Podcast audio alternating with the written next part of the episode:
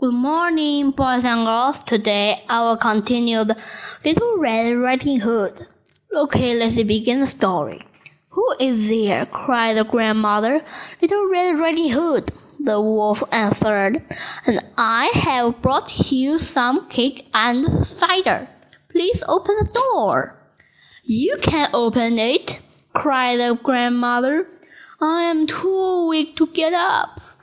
So the wolf opened the door and went right in, without saying the word.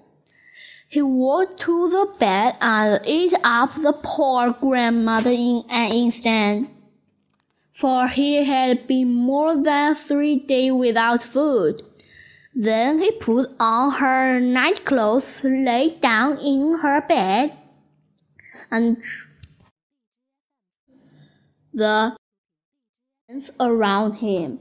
Little Red Riding Hood was all his time running about in the wood, among the flowers, and when she had gathered as many as she could hold, she remembered her grandmother and set off again on the path off to her house.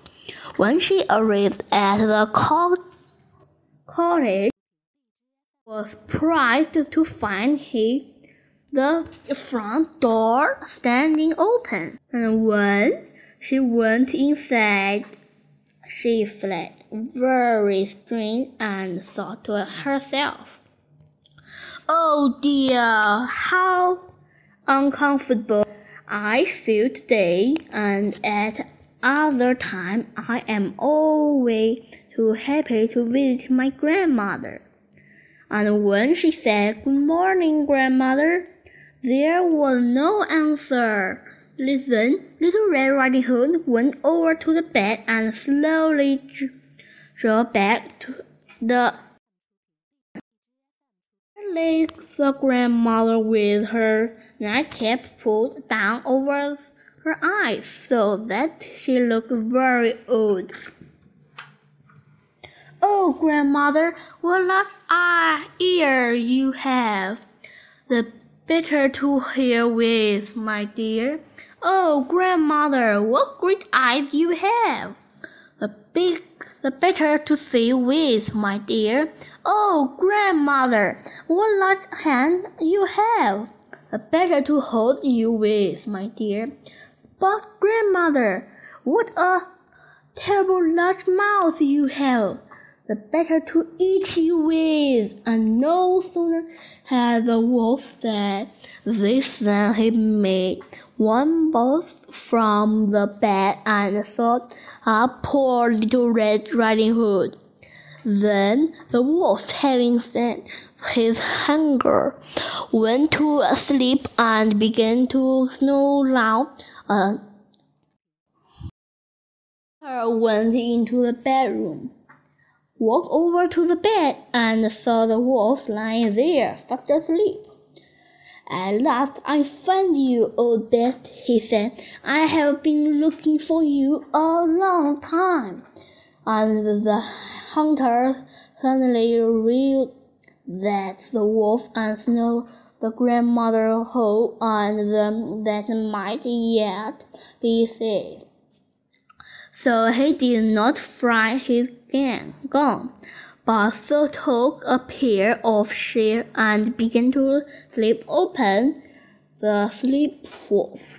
When he made a few snips, she saw he saw the little red cap, and after a few more snips, little Red Riding Hood jumped out and cried. Oh dear, how frightened I have been! It is a dog inside the wolf. Uh, and when out came an old grandmother, still lying and uh, burning. Little Red Riding Hood went a quickly fixed some large sun with which he filled the wolf's body so that when he woke up and tried to rush away, the stone was so heavy uh, that his neck down and fell died. They were all three very pleased. Little Red Riding Hood and her grandmother thanked the hunter, who then returned to his hunting in the forest. The grandma ate the cake and the drink, the cider, and began to feel much better.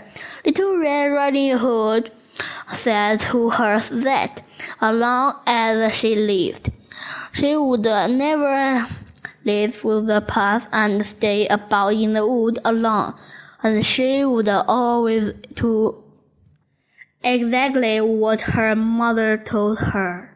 The end. Goodbye. Thank you for the listening. See you next time.